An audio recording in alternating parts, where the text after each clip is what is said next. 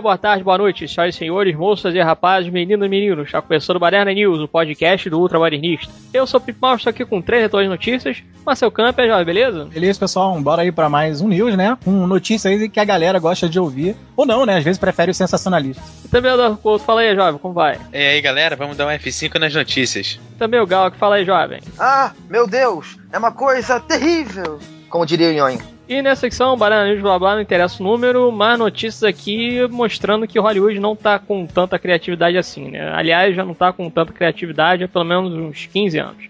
Mas aí, qual a primeira notícia que a gente vai ler na bagaça? É, parece que Pacto Sinistro, clássico de Hitchcock, vai ganhar um remake aí com Ben Affleck. Ele e o diretor David Fincher, né, voltaram a colaborar juntos depois do sucesso absoluto de Garota Exemplar, o projeto, porém, é de gosto duvidoso. Segundo a Dejanaya, o grupo assinou para o remake de Pacto Sinistro de 1961, clássico de suspense de Hitchcock. Todos se lembram do que aconteceu quando tentaram refilmar o filme Psicose.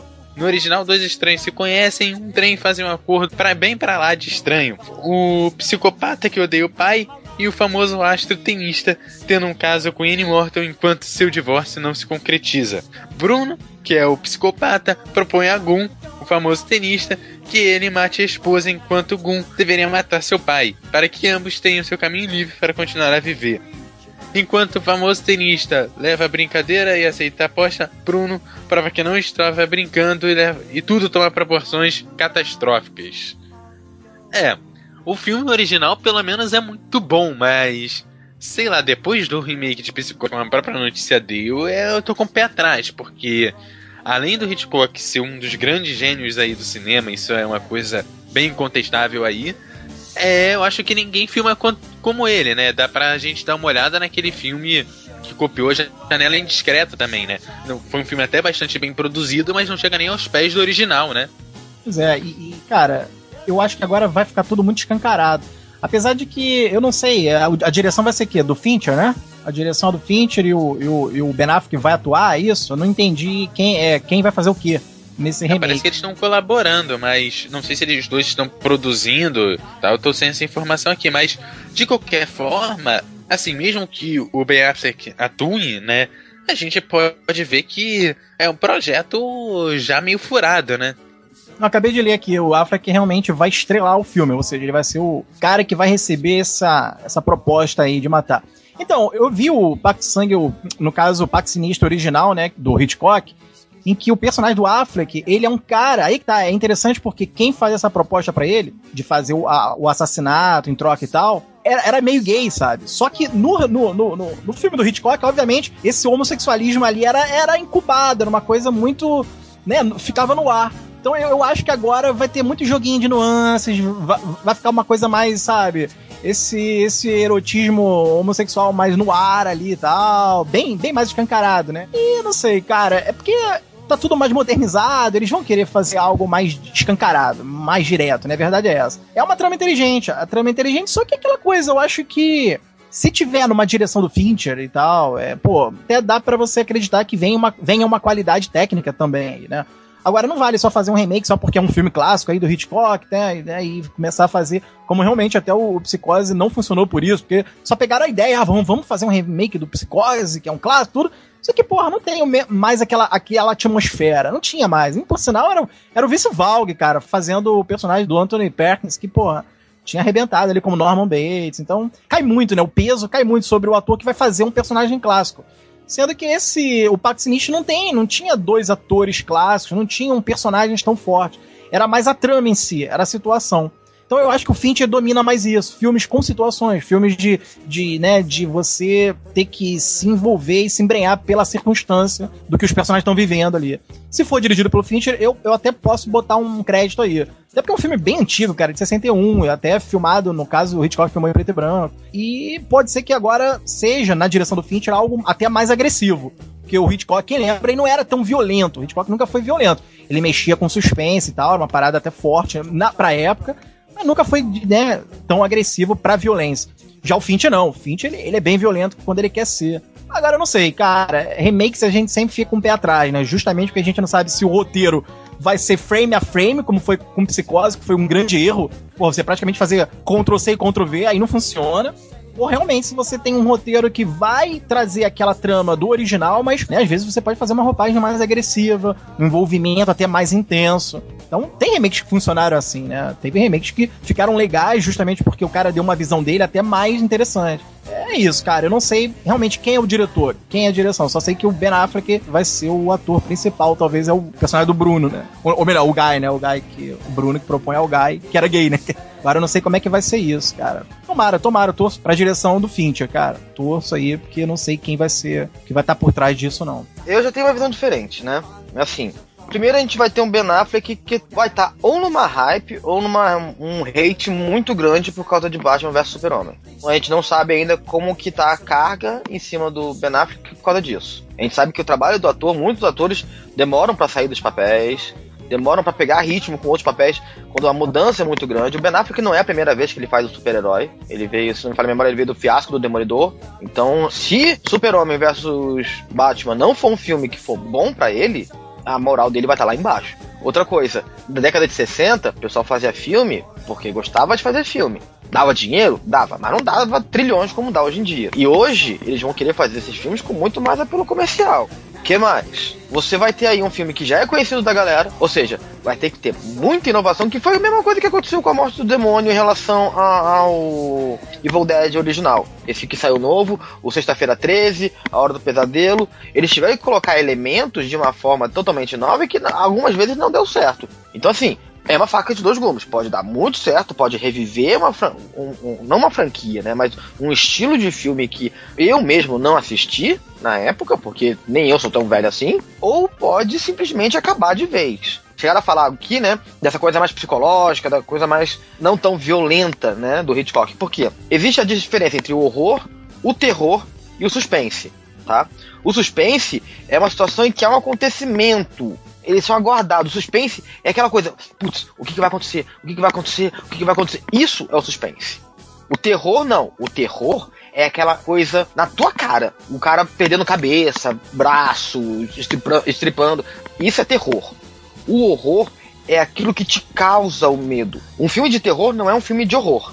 Não necessariamente você precisa ter morte num filme de horror. Jurassic Park, por exemplo, é horror. Você fica agoniado Principalmente no livro, né? Que no livro você fica muito mais agoniado porque demoraria mais ainda para os dinossauros aparecerem. Mas até o Tiranossauro Rex aparecer a primeira vez, você ficou agoniado, você ficou com aquela paura, aquele medo. Isso é horror. Então, o Hitchcock era o mestre do suspense, né? Você ficava na, naquela. Você prendia a respiração. O que, que, vai acontecer? Quando você via o ápice, você, pô, aí você pulava da cadeira. Aí você entrava no que no teatro a gente chama de cartaz, né? Anagnase, cartaz. Então você ficava no pico da ação e depois relaxava. Então, o Hitchcock era, era o mestre do, do suspense, né? Os filmes dele eram todos assim, até porque, até onde me consta, né? Eu posso estar to totalmente enganado com relação a isso. Mas o, o orçamento dele também não era gigante. Agora a gente tem um orçamento gigante para um filme que tem uma hype muito grande porque é um clássico e vai ser totalmente voltado para comércio. Não é um filme B, ele vai ser vendido, vai ter um produtor que vai estar tá na cola e pode ser uma faca de dois gumes. E o Hitchcock tinha toda a liberdade de fazer o filme da forma que queria, coisa que esse filme não vai ter. Não vai ter por causa da produção. Não, mas é que tá, se, como eu falei, se for do David Fincher, eu acho muito difícil ele também não ter uma liberdade, mesmo que os produtores ou a produção tenham um aval ali pesado por trás.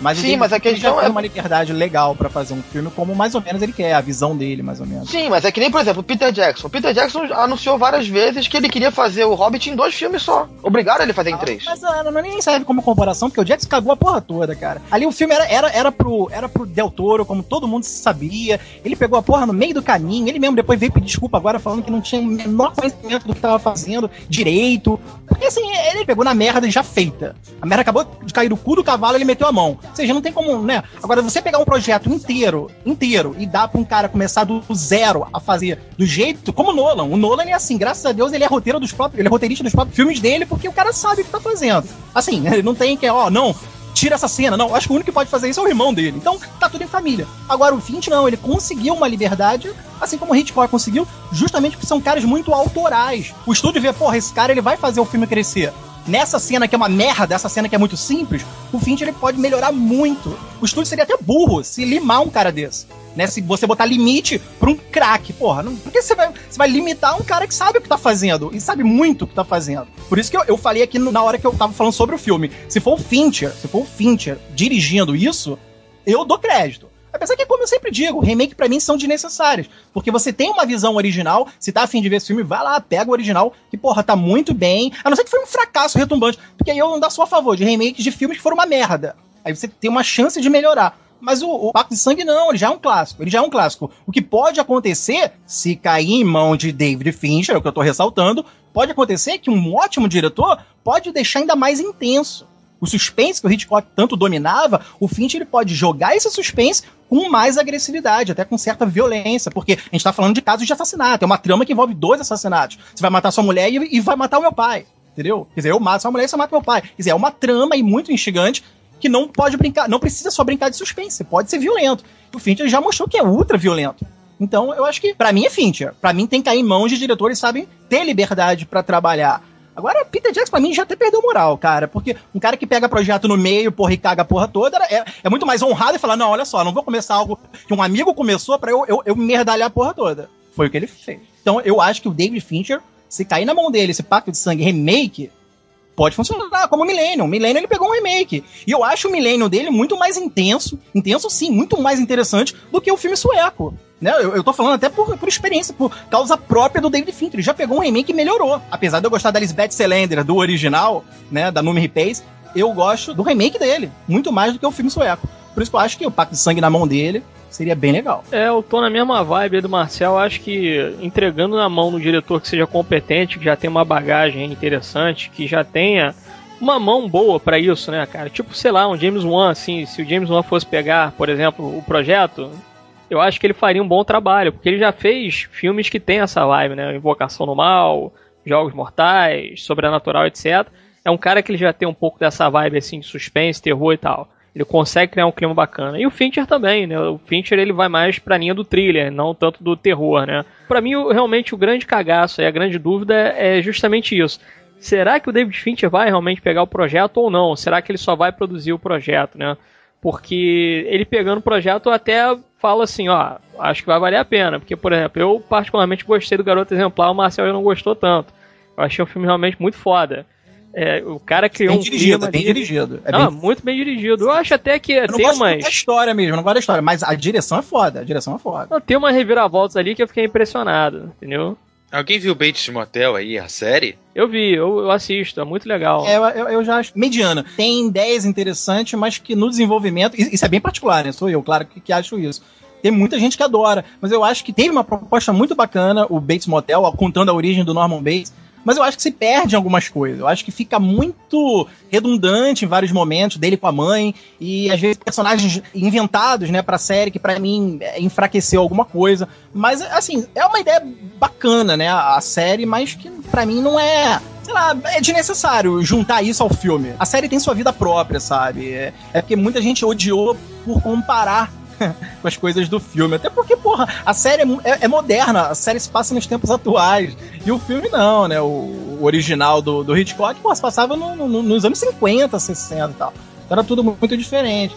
Cara, você fazer remake de filme de Hitchcock ou de filme que seja de diretores consagrados é uma responsabilidade muito grande. Porque são filmes que já fizeram, tem sua história, sabe? Já fizeram um marco.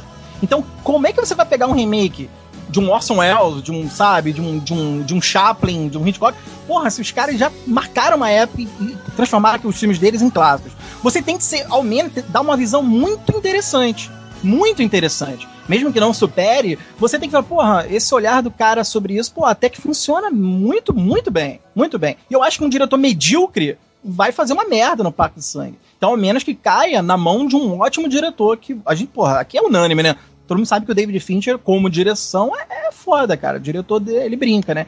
Então acho que se caísse na mão dele, eu, eu. Aí é que eu falei, eu daria um crédito, mesmo achando remakes muito desnecessários. Sabe? É, até o próprio Ben Affleck, se ele fosse dirigir e não necessariamente atuar, seria uma coisa interessante para se acompanhar aí, né? Ele, inclusive, ele estava envolvido aí durante um bom tempo no Dança da Morte, né? Para pegar a direção e tudo, só que não deu aí por causa de né, os horários aí, as agendas deles, né? Tem que fazer aí o Batman e tal. Já vão fazer Liga da Justiça também, etc. Então fica complicado o cara tá, sei lá, atuando num filme e tá no dia seguinte tendo que fazer uma outra coisa num outro set de filmagem, com a cabeça em outro lugar e tal.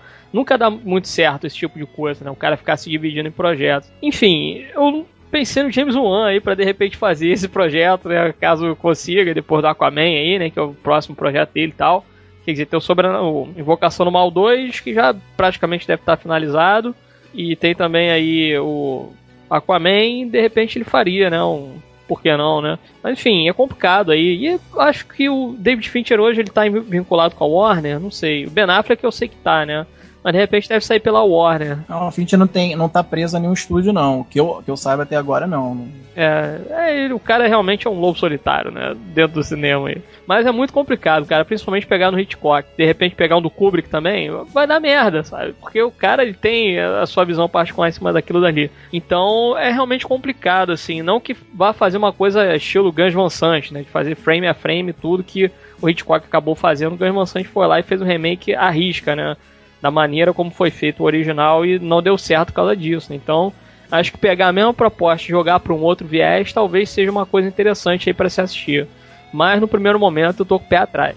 Agora, de remake, por exemplo, de clássicos, já que a gente tocou nesse assunto, só pra gente encerrar, pô, eu queria ver um, um Vento Levou, por exemplo, num remake, que é um filme extremamente antigo que realmente precisa ser atualizado. É, e complicado também. O Vento Levou é um filme muito bom, mas ele é um filme muito bom de época. Datado. Entendeu? É, já tá muito datado. Então, assim, na época, ele realmente ele transmitia muito uma fase que o mundo tinha acabado de passar por aquele determinado momento, entendeu? Econômico. Tanto que ela falava, nunca mais passarei fome de novo. Realmente, foi uma época que teve um crash na economia muito forte, entendeu? Hoje em dia, a crise mundial tá afetando, mas não é tão forte quanto era naquela época. Tirando o Brasil, a galera tá conseguindo se manter bem. Mas eu acho que o vento levou para fazer um remake. É mais fácil fazer uma repaginação completa dele do que fazer um remake. Concordo. Sabe um filme que fez esse trabalho muito bem feito de remake? A Fantástica Fábrica de Chocolate. É baseado é. num livro. E a segunda versão, por assim dizer, dele, resolveu retratar o lado do Willy Wonka, entendeu? Então, assim, foi um remake, mantiveram toda, mantiveram a história, trocaram algumas coisas, óbvio, que precisavam trocar, e mostraram outro ângulo da coisa. Foi um remake? Foi. Mas foi um remake repaginado com outra visão. Modernizado, né? Assim. Exatamente. Porque aquela visão romantizada da época que eles tinham das, dessas coisas não cabia pra nossa época atual. É aquela, é aquela velha teoria de que, cara, tem coisas que não precisa explicar. Tem coisas que é maneiro você deixar no ar no mistério. Como o próprio Darth Vader. Eu nunca quis saber sobre o passado dele. Eu não queria ver o Vader menininho. Sem, sem, sem sacanagem, até hoje eu defendo. Eu não queria ver o passado do Vader. Isso pra mim perde até um pouco da força do vilão, cara. É interessante você só da frase de um mestre Jedi falar: o teu pai foi um grande, um grande piloto, um grande comandante, sei lá, um grande Jedi. Pena que ele se voltou pro lado negro. Porra, essa frase que o Obi-Wan falava te deixava sugerindo qualquer coisa. Por que ele se rendeu, ou foi apenas um corrupto mesmo, ou, ou quis ser, ser do mal, acabou. Agora, ah, Anakin se revoltou, ah, ficou tristonho em algum momento, a mãe não deu atenção, ah, o menininho era. Ah, sabe, ah, ah. Então foi aquele igual aquele Willy Wonka do pai meio que dentista Explica uma coisa, um, um elemento do Wonka? Explica. Mas é necessária essa explicação? Entendeu? É tipo assim, cara, eu acho que algumas coisas. É, essa necessidade atual de querer explicar tudo, sabe? Ainda bem que esse Star Wars novo é, é um pós, não é um pré, né? É, uma, é, uma, é. um episódio depois. Porque eu tenho muito medo disso. A gente já, eu já gravei várias vezes com o Pim e falei, cara, o grande mal é você botar prequel, prequel, prequel em tudo. Acho que o único filme hoje que eu adoraria ver um prequel é do Inception, a origem sem sacanagem. Por quê? Porque ali você sem. Até porque, não, eu, eu nem acho assim, ó, oh, é necessário, preciso. Mas eu veria numa boa, com gosto. Porque você percebe que eles falam muita coisas de planos anteriores que eles tiveram. Inclusive, tem uma rivalidade entre o personagem do Tom Hardy e do, e do Joseph Gordon que ficou no ar. Ninguém sabe porque aconteceu aquela rivalidade. Os dois não se dão. Se analisar na equipe do, do Leonardo DiCaprio, os dois não se dão bem. Né? Os, dois, dois trabalham juntos, mas não estão bem. Então, parece que o, o, o, Nolan tinha uma ideia muito prequel, muito do ponto zero sobre aquela equipe. Que seria interessante eu ver. Até porque eles tinham um primeiro arquiteto, lembra? O primeiro arquiteto que é levado lá pro, pro helicóptero e deram um fim no cara. Quer dizer, tinha uma história muito no passado daquela equipe. Como começou? Como eles passaram a invadir as mentes, os sonhos? É interessante. Mas ao mesmo tempo, porra, se, não, se o Nolan nunca quiser fazer, ótimo. A verdade é que quanto mais você esmiuça uma história misteriosa, você destrói o mistério dela. Então, Eu acho que tem coisas que é legal deixar no, na, intrigante. Porra, deixa o espectador fazer, cara, a, a tua, sei lá, o teu achismo sobre um personagem. Encher os espaços em branco, né? Exato. Por que o Han Solo sempre foi amoral? Porra, é interessante você não saber. Porque o cara sempre foi meio dúbio em alguns momentos. É interessante você não saber. Sabe? Tem coisas que é assim, cara. Então, Porque mas por como, exemplo- Como, como a turminha, olha só, como a turminha dos Goonies começaram a se conhecer e viraram amigos. Como os Goonies. Porra, é legal você já ver todos eles amigos. Agora, o dia quiser, ah, não, vamos explicar o bocão na escola, aí ele, ele caiu, o sanduíche dele caiu no pé do, do gordo, aí, o, aí, aí começaram a se falar ali. Cara, sabe? É, ah, os fãs dos Goonies vão ver? Claro que vão ver em peso essa origem. Mas é muito necessário? Porra, não é, cara. A graça maior é ver os Goonies já ali reunidos. É porque, cara, eu acho que o criador tem uma necessidade assim, por, claro, em- é, por dedo de produtores. Olha só, todo mundo gostou da tua obra. Por mais que essa tua obra, o ápice dela você já tenha contado, o pessoal quer saber o iniciozinho. Mas o início vai ser melhor que o ápice? Não, mas não interessa. O pessoal quer ver Não, e dá então, dinheiro. Em relação a Star Wars, tudo isso já tá contado no, no chamado universo expandido. O que, que eles estão querendo fazer? A, a Disney agora, ela simplesmente chegou e falou: Sabe tudo isso que vocês sabem de Star Wars? Esquece, não existe mais. Então, toda a história que existia em relação aos filhos gêmeos do Han Solo, o Luke ter virado pro lado negro da força, um primo distante do Chewbacca ter virado um Jedi, tudo isso pode ou não existir. Aconteceram várias coisas no universo expandido, né?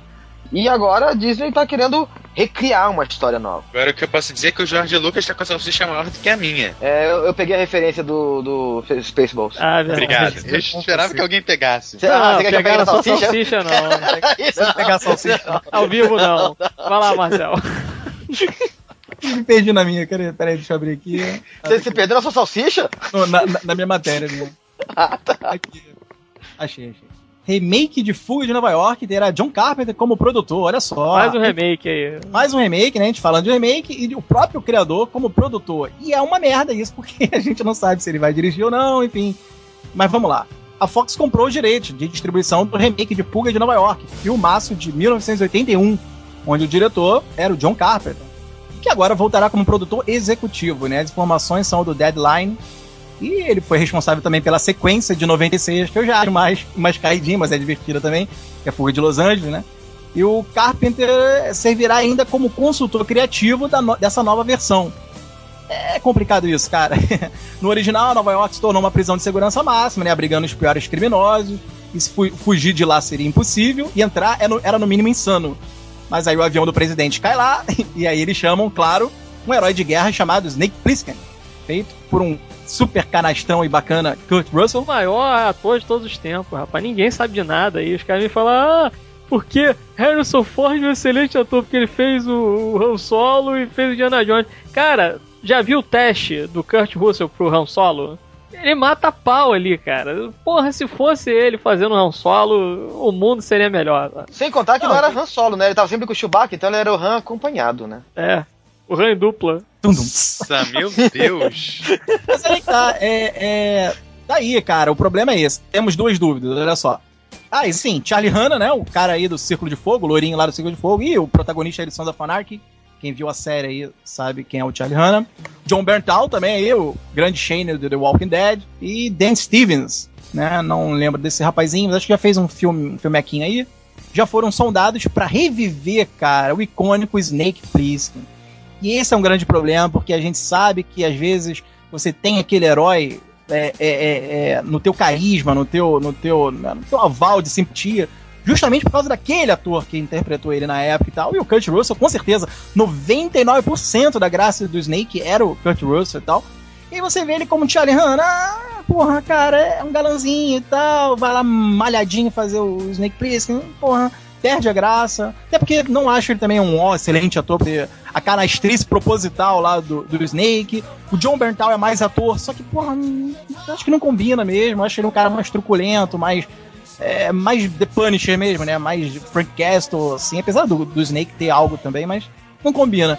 Esse Dan Stevens vendo a foto dele aqui é outro galanzinho, porra, não dá, cara. É aquela coisa, um reboot de, de clássicos, de filmes consagrados, ainda mais esse que ele, é, ele, ele é cultuado como um filme B também, né? Aquele filme de, de que não é, não tem uma superprodução hollywoodiana, só que acaba funcionando como um grande filme de Hollywood, só que pro lado B, pro lado mais, porra, o filme é escurão, é muito politicamente incorreto. O próprio anti-herói dele não é um herói, é um anti-herói que é o Snake.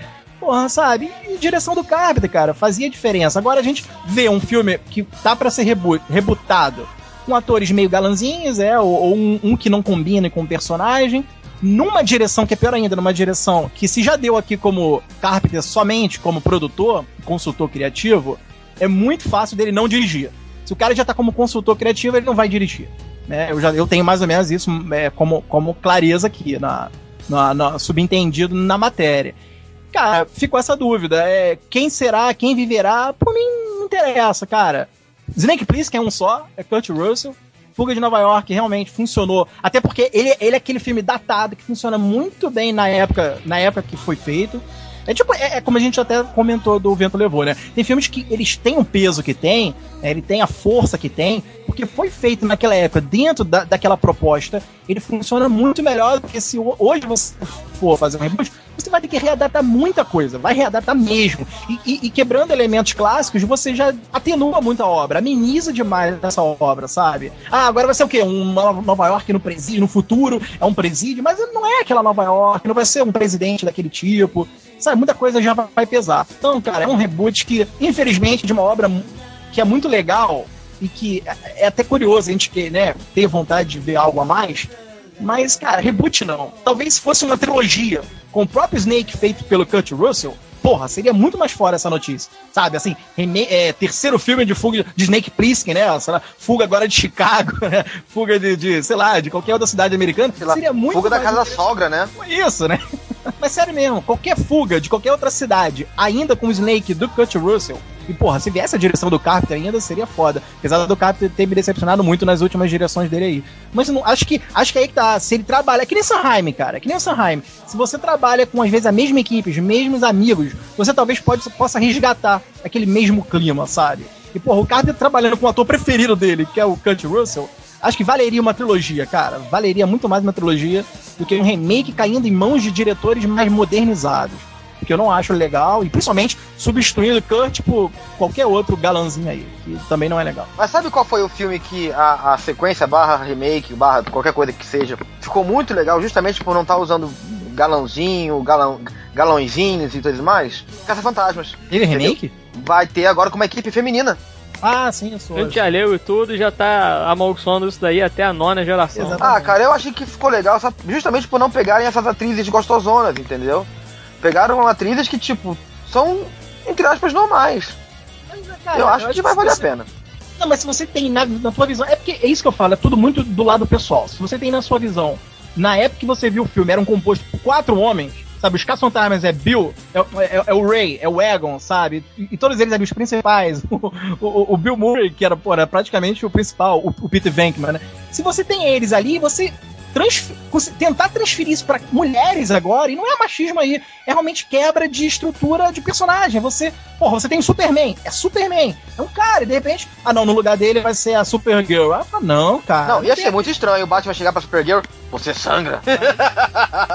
Mas entendeu o negócio? É tipo, é, é, cara, é que nem um dia, porra, qualquer comentário que eu fale assim, não, eu não queria um James Bond negro. Porque, sei lá, acho que não tem porquê, não precisa e tal. Ah, Marcel, mas porra, tem que abrir. Tem Você é racista, abrir, né? Racista, você, é racista. Você é racista homofóbico. Porra, já vai falar logo. Não, isso é racismo. Eu falei, cara, não é. É estrutura de personagem. O Ian Fleming criou ele é, britânico de forma assim, é, que seja é, claro, branco, caucasiano mesmo. Não era? Porque aí você vai ter que. Enfim, não sei, não sei porquê. Apesar de adorar o Idris Elba, não tem nada a ver com o ator. Mas não queria que fosse negro, queria que fosse um outro ator branco, sei lá. Enfim, é, um, é, é muito particular isso tem nada de racismo. Aí, aí me acusaram um dia aí no grupo de cinema. Falei, cara, do mesmo jeito que eu odiaria, odiaria ver o Blade louro. Eu odiaria ver um Blade branco, tem que ser o Wesley Snipes, entendeu? É tipo assim, porque às vezes o personagem foi criado ou foi interpretado já em sua origem, em sua raiz, com aquele, com aquele biotipo. É quase passar o bastão, sabe? Ah, vamos passar o bastão. Agora não vão ser mais os quatro caras. Vão, vamos passar para as quatro meninas, para quatro mulheres. É estranho, Porque também cara. não tem como comparar. veja, não tem como comparar. Agora são quatro mulheres. Como é que você vai comparar com os Caças Fantasmas originais? Sim, uma repaginação total. É que não é, não é, a gente não tá fazendo um news dos Fantasmas, mas acabou entrando, né? Acabou entrando a notícia aí dos Caças Fantasmas 3, realmente vai sair, né? Estão querendo que saia pra, ano que vem. Mas para mim não sairia, cara. mas aí o Gal que já tá torcendo e quer ver, o, quer ver esse terceiro com as meninas, né, Gal? É foda. Ah, sempre. Quanto mais mulher, melhor. É, cara, assim, eu sou um, um, grande fã aí do John Carpenter, apesar de eu, infelizmente, não ter conseguido assistir todos os filmes dele. Gosto muito do Fuga em Nova York, também gosto de Fuga de Los Angeles. Tem umas zoeiras ali que eu acho até engraçado. Tem até uma cena lá que tem os dois maiores canastrões do cinema juntos e o universo conseguiu resistir, né, cara? Que é o Kurt Russell e o Bruce Campbell ali atuando e tal numa cena. Ele faz um tipo um cirurgião plástico lá e tal, aperta os peitos da mulher, é um negócio bem engraçado, assim. Então, cara, assim, realmente eu tô nessa vibe, assim, porra, eu gostaria de ver. É porque o John Carpenter também tá mais pra lá do que pra cá, né? Vamos combinar. A saúde do cara também já não deve estar lá grande coisa, o cara tá com mais de 70 anos de idade e tal. E não vi nem o último filme aí que ele acabou dirigindo, o Marcel viu, mas acabei não vi e tal. Enfim, porra, mas eu queria ver, de repente, aí um terceiro fuga de qualquer coisa, fuga de Las Vegas, sei lá, faz uma parada é dessa, né? É seria interessante, né, cara? Seria, seria. Com Kurt Russell como Snake Plissken, né? Kurt Russell como Snake Plissken. Exato. Seria interessante porque, assim, o final do Fuga de Los Angeles, o mundo ficou sem energia, né, cara? Porque é, basicamente o filme ele acaba assim. No primeiro filme, Fuga em Nova York, ele acaba revelando ali que o presidente é o maior filho da puta, né? E no segundo eles utilizam lá, tipo, um, um programa de satélite, o caramba, que eles usam como arma para destruir a energia de determinado lugar, né? Você pode, sei lá, aperta lá um código e você pode desligar tanto um micro-ondas uma lanterna, como você pode desligar o mundo inteiro, né? Você centraliza aquilo dali que você quer abater, né? Então, pô, tu imagina só, cara, agora todo mundo sem eletricidade, uma parada meio medieval, assim, quase Mad Max, com o Snake Plissken lá tentando sobreviver com um grupo de, sei lá, de ex-caras que trabalharam com ele, né? Porque isso aparece sempre nos filmes dele, né? Cara, porra, Snake Plissken e tal, sei que você fosse mais alto, né? Fala essa coisa toda. E sempre conhece um ou outro ali no meio do caminho, né? Ah, pô, não, você, fulano e Beltrano, a gente fez lá aquele lance de roubar diamante na puta que o pariu e tal. Ai, nego levou um tiro na bunda e tal. Então, quer dizer, essas histórias assim que vai meio que contando ali, que aparece, né? nos diálogos do Snake Plissken com os outros personagens ali no meio do caminho são interessantes. A gente fica imaginando também, né? Pô, os caras devem ter passado por muita merda juntos e tal, né? Agora os caras tão brigados aí, o cara fez mudança de sexo, virou pangria, né? Enfim, vai ser interessante ver uma parada, sei lá, meio medieval mesmo, assim, sabe? Porra, fuga de Las Vegas. Ah, porra, porque tem que pegar alguma porra lá qualquer e de repente o governo vai limpar a ficha dele. É sempre a mesma merda, né? O governo vai limpar a ficha dele se ele fizer isso melhor do que fazer um remake, né, cara? E sem contar com o Kurt Russell, sem contar com o John Carpenter. Então, porra, é foda mesmo isso, muito triste. Mas foi o John Bernthal aí fazendo o, o Snake Plissken, que acho que seria até mais interessante, ele é um cara mais troncudo e tal, né?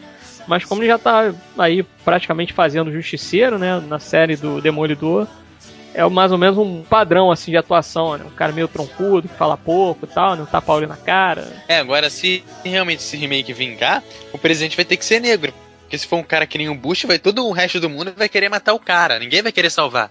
Claro, vão fazer metáfora Osama, né? Eu falar, ah, não, Osama, o Obama, né? Ah, não, mas esse cara é o Barack Obama, olha só, a política dele é mesmo.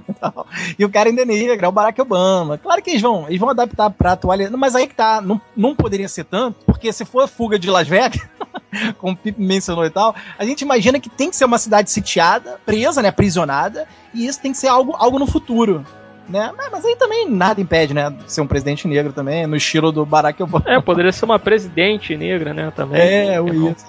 Enfim, Gal, que traz a próxima aí. É isso aí, vamos lá. G.I. Joe 3 pode ser dirigido por DJ Caruso.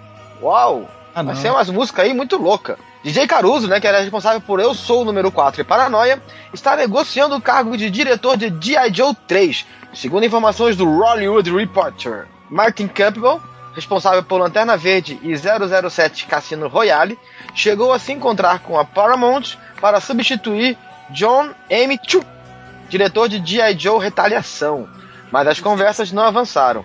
Gostei desse Chu, hein? É, eu, não, eu tava espirrando, foi mal. É...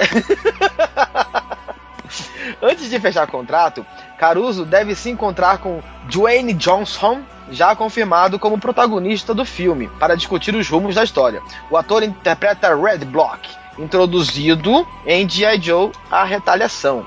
É, estamos abertos às possibilidades em relação a quem pode aparecer no filme. Além de Dwayne Johnson, ele tem que estar, disse o diretor Lorenzo de Bonaventura. O filme anterior, na verdade, foi a preparação de uma certa forma para que Red Block virasse o líder do grupo. Dwayne chegou na franquia somente no segundo filme e nós não pudemos fazer tudo o que queríamos com seu personagem. Criaremos uma história que atende o que o público espera dele, completou. Jonathan Lankin, responsável por Advogado do Diabo, escreveu a última versão do roteiro, originalmente assinado por Evan Dowders. Ah, não consigo falar esse nome. Que foi responsável por Branca de Neve e O Caçador. Apesar de passar por vários problemas de produção e ser adiado por nove meses para a conversão em 3D, G.I. Joe, A Retaliação, totalizou incríveis 371 milhões nas bilheterias mundiais contra 302 milhões arrecadados pelo primeiro filme. Cara, assim, eu acho que G.I. Joe foi uma franquia toda, tá? Tanto de brinquedo, quanto de desenho animado, quanto tudo, que precisava realmente ser trazida de volta. Galera, hoje em dia tá muito sem imaginação. A gente brincava, meu. Eu lembro que quando eu era criança, né? Porque pequeno eu ainda sou. Mas eu lembro quando eu era criança, cara, a gente pegava um palito de dente, colocava, amarrava linha de pipa, entendeu? Fazia uns bagulho, pra, porque a mãozinha dele era sempre naquele mesmo formato e cabia no palito de dente. A gente fazia várias coisas com isso, entendeu? Amarrava nos cantos da casa, maçaneta, essas coisas assim fazer uns negócios muito loucos. E a galera esqueceu que, com tanto videogame aí, o pessoal esqueceu que quer brincar com a imaginação, entendeu? G.I. Joe voltou com uma roupagem nova, um negócio, uma coisa nova. Só que quando eu, eu vi o primeiro filme, cara, G.I. Joe, legal! Não que eu me decepcionei, mas é que eu tava com uma, um hype muito grande pra um retorno de G.I. Joe. Podiam ter feito mais coisa, podiam ter feito animação, podia ter feito jogo, podia ter feito uma opção de coisa, não. É uma franquia muito boa que não tá sendo explorada entendeu? Precisou de uma gestação inteira para ele ser convertido para 3D no segundo filme. E ainda assim, olha, conversão de 3D é aquela coisa, a legenda tá em 3D. Yes. Né? Cara, eu não tô com uma hype muito boa pra esse terceiro filme, não. Cara, eu já não tinha. Não sou muito acha dos dois primeiros filmes. Mas eu já tinha essa consciência de que não seria um filme, pô, todo obedecendo ao cânone, né? Do que o pessoal gosta de falar, todo o universo aí, a mitologia do, dos personagens mesmo do desenho animado. Não ia, não ia funcionar bem mesmo pegando os bonequinhos e cada um tratando pelo nome de código de guerra.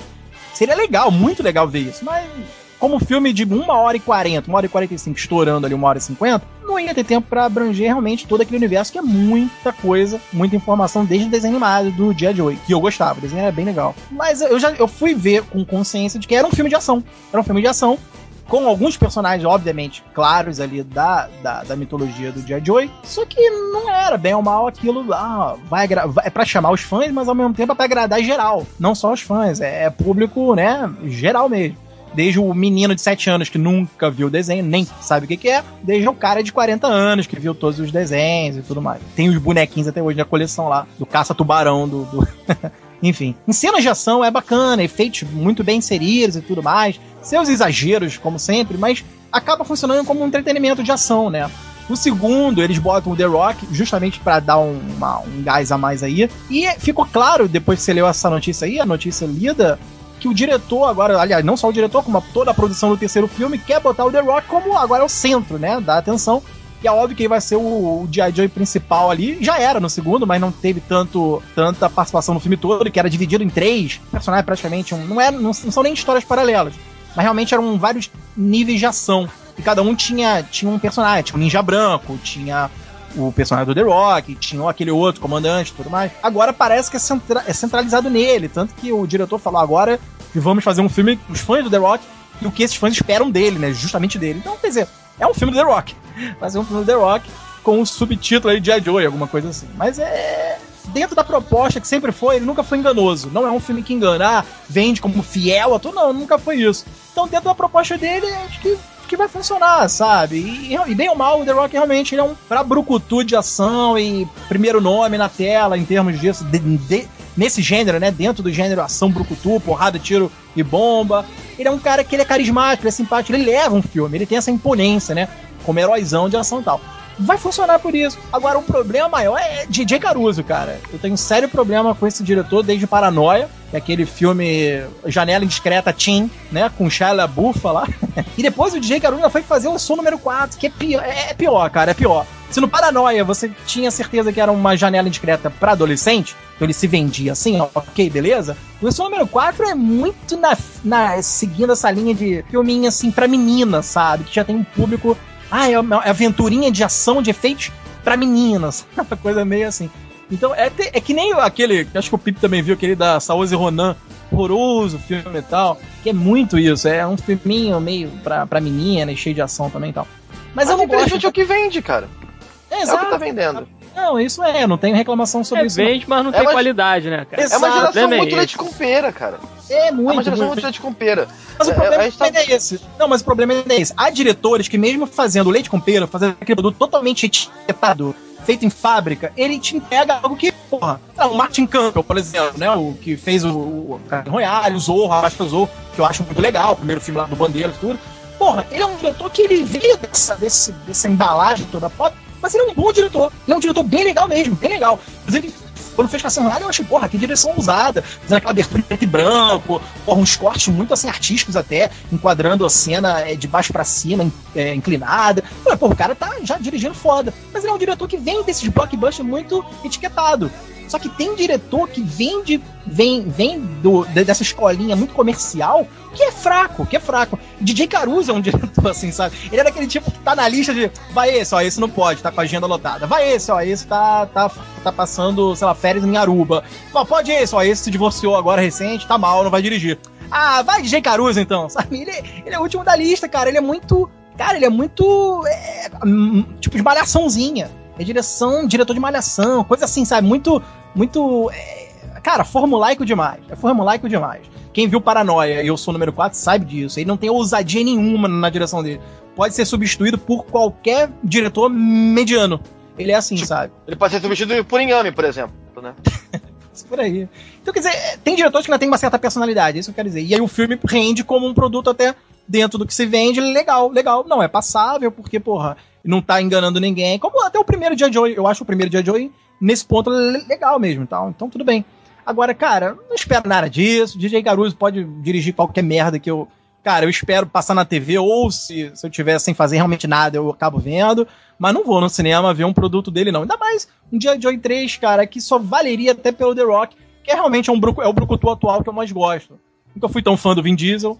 E eu acho que entre ele e o The Rock, eu acho que o The Rock, pelo menos, passa uma imponência de heróizão boneco, assim, de boneco de ação lá de. Joe. Eu acho que nesse ponto ele, ele funciona, mas, cara, G.I. Joe 3 eu tô realmente cagando, cara. Não tô nem aí pra esse filme. Se passar 10 meses em cartaz, acho que eu não vou nenhuma vez passar em frente à, sala de cinema. É, cara, eu particularmente não tô esperando nada também desse terceiro filme daí. Precisamos de um G.I. Joe 3? Quer dizer, não, não precisa já não foi lá grande coisa o primeiro, o segundo também não foi grande coisa. Tem umas cenas de ação no segundo filme que eu acho até interessante. Pra mim, a melhor cena do filme, na verdade, é a cena de ação lá nas montanhas e tal. Pô, do Ninja Branco, é. Aquilo dali eu achei maneiro, mas tirando isso daí, cara, não tem mais nada, assim, de, de marcante no filme, né? Talvez a Adriane Palik lá, Padalik e tal, que, enfim, aparece lá com roupinha de, de malhação, vestidão e tal. Mas tirando isso, não tem mais muita coisa ali pra sabe, assim, te divertir ou te chamar a atenção, não tem. Pelo Sim, menos. é muito melhor coisa. fazer um desenho animado. É, o desenho, desenho animado. animado. É, pois é. Dá pra explorar que... todo mundo. Sim, eu acho que o desenho animado seria mais interessante mesmo. Fazer um remake do desenho animado seria bacana. Porque realmente, cara, assim, a primeira, beleza, até gerou uma grana aí, um orçamentozinho e tal, mas não é assim uma grana tão bacana, entendeu? Porra, aquilo, acho que primeiro custou, sei lá, 100 milhões, 150 milhões que seja. E, porra, o segundo tá mais ou menos na mesma linha de raciocínio e tal. E não rendeu tanto lucro, não é tipo de, de bilheteria, tipo um Transformers. Assim, Transformers passa de um bilhão, entendeu? Aí eu acho que seria interessante se o filme rendesse tanto quanto um Transformers. Entendeu? Por isso que o Transformers vai ter aí 5, 6, 7, 8, porque essa merda rende dinheiro. Agora o G.I. Joe não rende dinheiro. Então, cara, não faça, entendeu? Vai fazer outra coisa, vai produzir outra porra. É, é isso que eu fico meio bolado, assim, cara. Quer dizer, é até bacana de a gente seguir naquela linha de raciocínio já, porra, vamos fechar numa trilogia bacana e tal, né? Vamos botar o The Rock como principal, ah, isso daí já vai chamar um público e tal. Mas ao mesmo tempo, cara, quem é que quer ver mais um filme de ação com o The Rock atirando em todo mundo, saindo vivo no final, sabe? Salvando o dia, final feliz. Em câmera, em câmera, em em câmera lenta com uma explosão atrás, assim. Pois é, cara, ninguém mais quer ver essa porra. Já tá, sabe, estressando isso daí. Já, ninguém mais quer ver isso. Já tá normal demais isso. Já tá clichê demais. Então pode fazer outra Ah, coisa. e aí. 007 não tá? É, o último 007 também não foi tão legal assim, né? Mas tem algumas sequências que são bacanas. Tem uma sequência de perseguição que eu acho interessante, bem conduzida. Começo do filme tem um plano de sequência ele é muito bacana. Simples, mas muito eficaz ali. Realmente você vê que tem uma direção bacana ali do Sam Mendes. Mas o roteiro peca ali em, em N fatores, né? Mas enfim, aí já os James Bond, tudo já são a Missão Impossível 500, também né? já, tá, já deu o que tinha que dar, cara. A Missão Possível tá sendo muito bem conduzido, cara. Se eu pegar assim os gosto. cinco filmes Não. da franquia, quatro são excelentes e o dois a gente esquece, entendeu? Sim, mas ainda assim, cara, é uma franquia que, tipo, de boa. É bom. Mas, por exemplo, esse último Missão Impossível, eu fui. Cara, continua sendo mais do mesmo. Entendeu?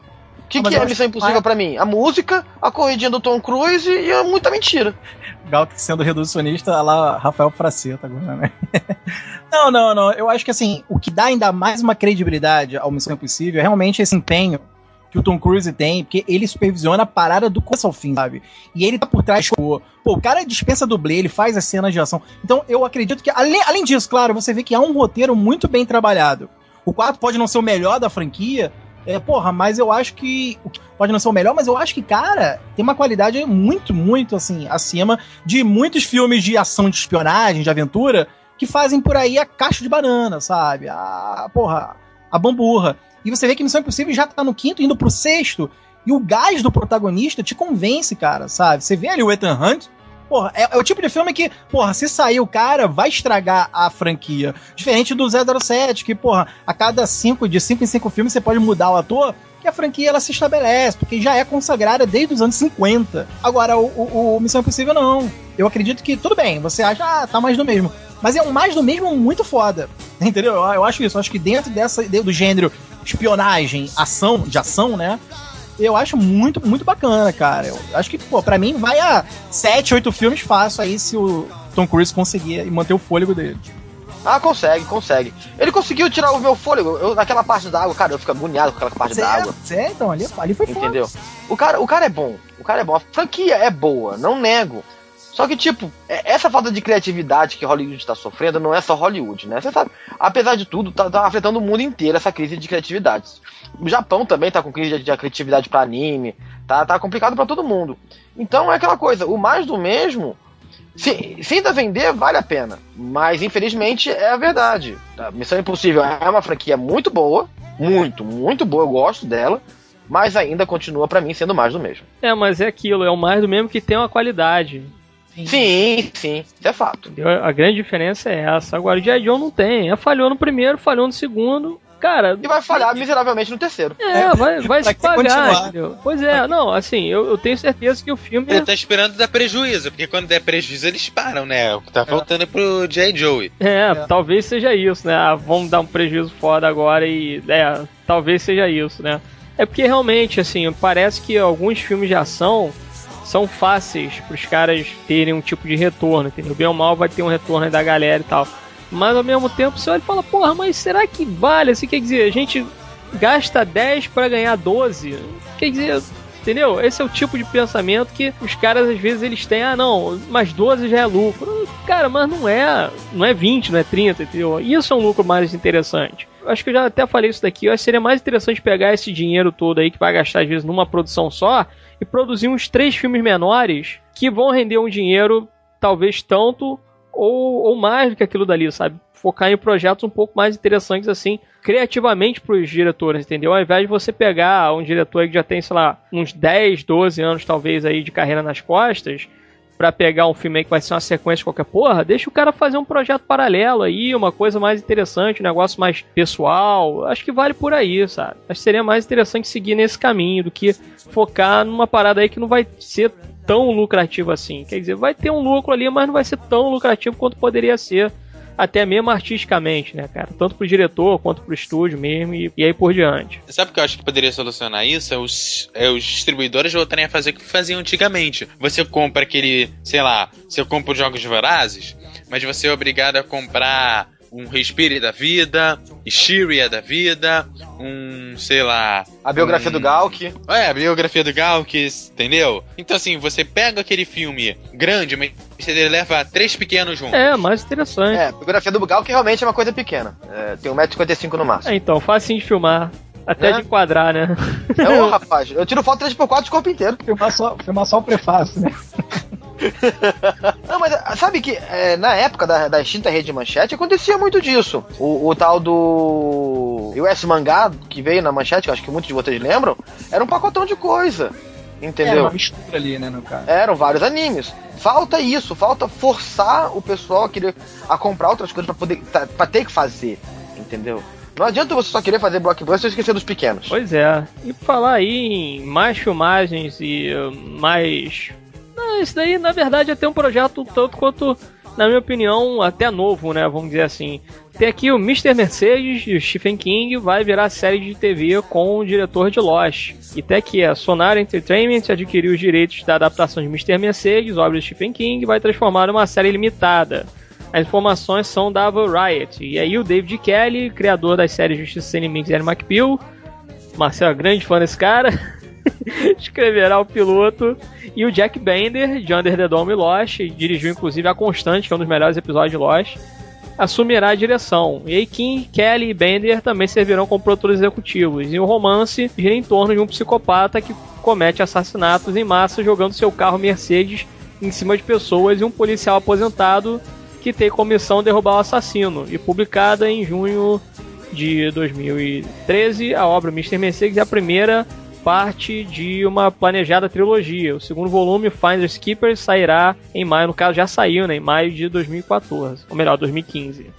E sua versão televisiva ainda não tem número de episódios, emissora nem cronograma definidos. Então, tem aí mais um projeto, ou melhor, um livro maluco do Stephen King, onde você tem uma arma no mínimo inusitada, né? Um cara ele usa uma Mercedes pra atropelar as pessoas e cometer assassinatos. E é interessante que vai ser uma série, né, cara? Pô, podia ser uma Uno, que ia sair muito mais barato. É verdade, se fosse uma Uno ia ser mais interessante, né? Isso me lembra Carmageddon, cara. É o Carmageddon.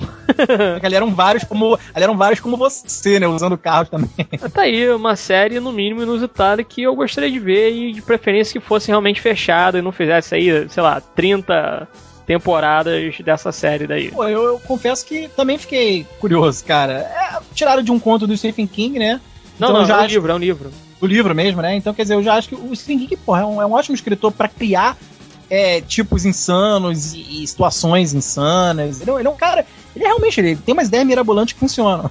e se bem, pô, traduzido pra um, um veículo de TV, como o próprio, né? Assim, a gente percebe que você pega o trabalho dele como o Nevoeiro, que ali sim é um conto, né? Quer dizer, é um livro curto dele. Porra, faz uma obra foda. O filme é muito bom, é muito bom mesmo. Eu considero até tá no meu top 3 melhores filmes de, de- baseado no Stephen King. É, porra, você pega Mr. Mercedes, que o nome já é legal, eu já achei curioso, que é o nome do carro, praticamente é a marca do carro, né? E o cara usando uma Mercedes pra atropelar, cara, e ele é um psicopata, ou seja, a ideia do, do King, que é já é mirabolante por, por uma linha só, o cara conseguir. Mas é que tá, é uma série que eu acho que funcionaria nessa linha que a gente já chegou a falar do. Como Ash vs Evil Dead. Que você tem uma coisa assim rápida, até meio, meio, meio, meio fútilzinha de rápido. Ah, um cara que pega carro e sai atropelando e matando porque é um louco. Mas se você consegue fazer enxuto, isso enxuto, de meia hora, 40 minutos no máximo, estourando ali 40 minutos mesmo, e um- algo de em torno de 6 a 10 episódios, pô, tá muito bom, cara. Eu acho que aí você aguça a curiosidade de alguém que pega uma sinopse tão, tão normalzinha, né? Assim, que eu, que eu- digo assim, simples, né? É um cara que pega um carro e comete assassinato. Você conseguir transformar isso numa série bem interessante, você tem que ter um roteiro foda, né? E, claro, você vai se basear no conto do King aí e vai elaborar. Talvez você vai incluir personagens a mais, você vai jogar um desenvolvimento um pouco mais diferente, é claro. E aí é que mora um problema, que o Pico já até já pronunciou aí. Esse David. Kelly, né? O David Kelly, ele é muito meloso, cara. Ele é um cara que. Ele, ele, é, o, ele é o criador da série do Justiça Sem Limite. Que quem não tá ligando aí. é- foi uma série até curta. Foi feito pelo William Shatner, né? O Capitão Kirk, aí o clássico Capitão Kirk. E o James Spader, né? Que tá no ótimo aí do Blacklist, que eu gosto muito. Tá mandando muito bem no Blacklist. E, porra, eles disseram dois advogados, mais vivinho. A premissa era interessante, porque era um, era um advogado ve- veterano. Esse é o problema do David Kelly. Ele pega a premissa interessante, mas desenvolvimento meloso, novelesco. que era um advogado veterano e outro meio que novato, mas que não se bicavam, mas tinha que se, é, atuar juntos. É chato, chato. É quase bem produzido pra, pela, pra TV Globo, sabe? Coisa assim, ah, porra, que chato. E ali McBeal, que era uma comédia feminina, né? Óbvio que ali o público era muito mulher. Tinha até episódios é, que você, ah, legal, é divertido. Tem, tem participação até do, do Robert Downey Jr. na época, que ainda tava drogadão fez lá o Ellie McBeal e tal. Mas ele, é o problema dele é esse, de como, pra criar. O problema do David Carey, pra criar, eu não confio. Só que aqui ele vai escrever o episódio piloto, né, o primeiro episódio, a partir do livro do King. Aí eu não vou poder falar mal do cara. Se o cara conseguir desenvolver aí de uma maneira, é, pô, né, mais aí pro lado do King mesmo, não pode fugir muito, né? O cara não vai poder inventar muito. Então ele vai fazer algo, pode ser algo legal. E o Jack Bender, cara, que bem ou mal, eu achava que ele era um dos melhores diretores ali do Lost e tudo mais, e confio pelo menos na direção do Bender, eu confio. Então, eu acho que pela sinopse, pelo trabalho original, vindo do, de um trabalho original que é de ninguém menos que Stephen King. E, porra, tendo algo assim, bem trabalhado pra TV, que é que, que, que eu sempre bato na tecla, na televisão você tem tempo e tempo de, de, pra desenvolver e criar coisas legais, desenvolver legal, às vezes uma sinopse que é curta, pô, eu acho que funcionaria, cara. E eu fiquei bastante curioso aí. Nunca vi esse livro, nem sabia da existência desse Mr. Mercedes, de Stephen King, a verdade é essa.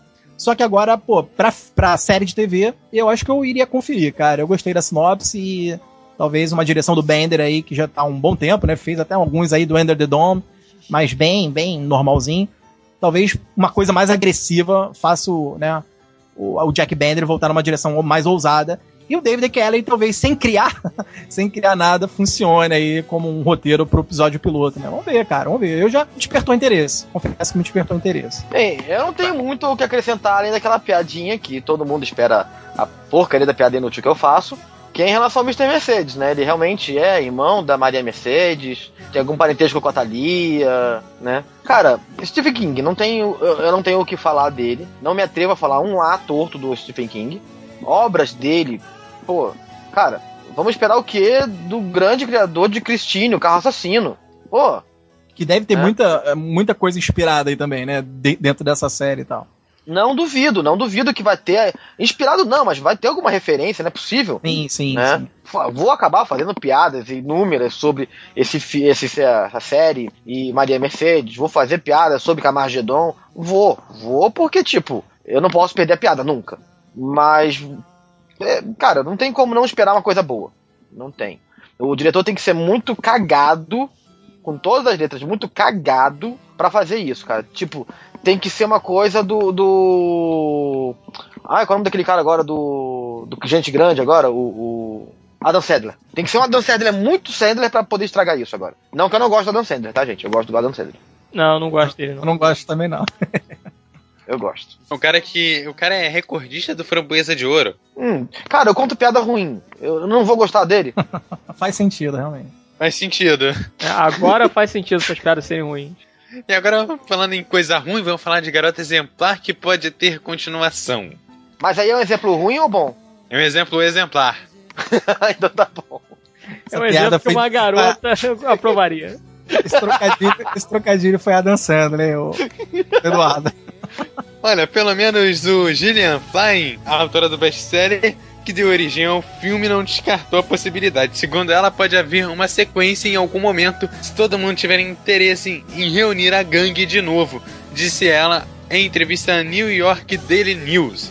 Segundo ela, também poderia ser bem divertido daqui a alguns anos retomar a história e ver os loucos Dune, dos Dunes estão aprontando e se eles se deram bem ou não vai, porém tem ressalvas com relação ao segundo filme. Teria que ter exatamente as mesmas pessoas, né? Ter o Ben Affleck e o Fincher de novo, né? Que a gente já comentou deles dois mais cedo, né?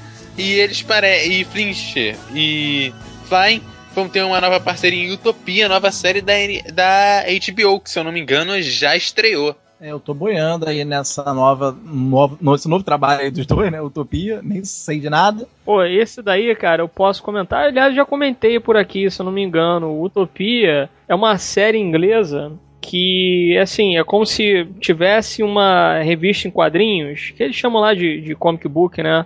Como se fosse uma revista em quadrinhos que ela tem, tipo, uns segredos ali relacionados a uma proteína e tal coisa. Ah, sei que é o de um gordinho, né? Um gordinho que tem, que até na porta dele batem uma mulher, né? Sinistra e tal. Aí ficam perguntando sobre informações, né? Acho É, que a, ca- a é. capa, a capa é amarelona com um gordinho, né? Utopia, Isso, assim. é. Ele fica perguntando cadê a Jessica Hyde. Isso, lembrei, lembrei. É uma série inglesa muito foda, inclusive, cara. Uma pena que foi cancelada na segunda temporada. Podia ter tido uma terceira muito foda. Eu não sabia que era do David do, do Fincher. Isso é, É, ele vai me- fazer a adaptação americana, né? Pelo menos ele, parece que ia ser isso, que iam fazer a adaptação americana e uh, ele ia dirigir todos os episódios. Mais ou menos o que, que tá acontecendo com o seriado The Nick, né? Com o Soderbergh dirigindo todos os episódios. Aliás, outra série foda pra assistir, né?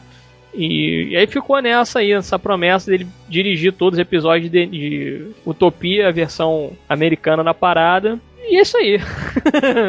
Vamos ver, né? Eu espero que ele, ele faça isso, né? Se ele não conseguir, pelo menos ele produza a parada, porque eu acho que Utopia é uma série muito foda e que se for se pegassem todos os elementos ali que eles acabaram usando na série original e tendo a mão David Fincher, acho que seria um negócio muito foda. É, e retomando o que eu ia falar sobre Garota Exemplar, que é realmente um filme que eu não caí de amores como meio mundo aí, que, porra, elogiou o filme e tal. E, e, com certeza, tem sua qualidade. Porra, de direção do Finch continua foda. Eu não, eu não critico o Finch de nenhum- nenhuma maneira em relação ao que ele fez com o filme. O que eu não gostei foi do roteiro. A história não me cativou mesmo. Eu achei até alguns momentos previsíveis. Parece que é uma. Ah, isso que vai acontecer, porra, e aconteceu. Até tem momentos que eu acho que são forçados. Ah, não, isso aí eu não vou engolir. E aconteceu. Então, quer dizer, eu, não gosto é, é, de algum, algumas reviravoltas e, e- trechos da, do próprio roteiro, trecho mesmo na, na narrativa do filme. É isso, a minha crítica ao Garoto Exemplar. Agora, a continuação, cara, é, é, é caça-níquel, né? Convenhamos. É óbvio, claro, toda continuação vai ser seu- caça-níquel, mas por Garoto Exemplar ter realmente tido toda aquela, né, aquele blá blá blá dele, o falatório, o boca a boca muito bem exaltado ao filme, é, quase indicado aí a, a- realmente a prêmios, a direção do Fincher mandando muito, muito bem, o próprio Afro foi elogiado, principalmente a Rosamund Pike, né, que, porra, adoraram essa mulher no filme, eu não gostei, mas tudo bem. Então, quer dizer, tudo isso é claro que ficou, ficou na, na bucha ali, né, um, a um gatilho de levar um aval verde, um, não um sinal verde, olha só, vamos dar o aval pra ter uma continuação. Só que, porra, cara, é aquilo. Há uma necessidade de você saber o que vai. Porque, assim, eu acho que ainda o que era interessante ali no final do, do Exemplar é o olhar que a Rosamund joga, né, da câmera pro, diretamente pro espectador. Tu falou, ih, caralho, essa, essa mulher, sabe? De, de- de- deixar no ar mesmo, é su- sugestivo. Porra, essa mulher vai aprontar, essa mulher não vai parar, ou, sabe? Olha, olha quanta artimanha essa mulher ainda pode criar e tudo mais. Ou seja, deixar dúbio a personalidade dela, que era, era muito assim, né? Era muito cinza. Agora, pô, você vê uma continuação, ah, como estarão, né, o casal, co- como, como agora vai proceder o personagem do Affleck, ah, o que ela vai fazer? É, cara, é chupinhar de novo a curiosidade de todo mundo que viu lá o primeiro, e principalmente dos que viram e, e gostaram, né? Então é claro que bilheteria iria ter. Mas pra mim é muito desnecessário, cara, uma continuação. Porque eu defendo que o, ao final do, o final do original é justamente o, o interessante é deixar aquilo na, na sugestão de todo mundo, né? No que todo mundo pode achar ou não, ou assim, nem que suspenso aquilo na imaginação. Agora, você fazer a continuação é quebrar qualquer tipo de imaginação. Porque você já vai ver, ah, foi isso que aconteceu. Ah, eu acho, acho meio desnecessário, a verdade é essa. Eu não assisti o primeiro, então não tenho o que falar do segundo. A única coisa que eu tô me perguntando é quem que o Ben Affleck tá comendo? Porque todo mundo quer esse homem, cara. Menos Fincher, então. né? Não é, não é possível, cara. Eu vou, vou fazer a minha biografia, vai ser estrelada pro Ben Affleck. É, realmente tá foda. Pra ganhar o Batman, né? E, e ser chamado pra, pra fazer tudo, dirigir filme e tudo mais, produzir, parceria com Fincher, pô, o cara tá, o cara tá, tá mandando ali em Hollywood, praticamente. Ele tá mandando. Tá, Hollywood. o, tá, o queridinho do, do cinema de Hollywood es- esses últimos anos tá sendo Ben Affleck, cara. Quase, quer dizer, quase não, e bem sem- semi-cadastrão, né? Que ele é, né? Não vou dizer que é totalmente, porque ele tem algumas coisas que ele convence. Mas, pô, um ator que nunca foi assim, né? De, oh, que atuação O cara que saiu daquele demolidor. Exato.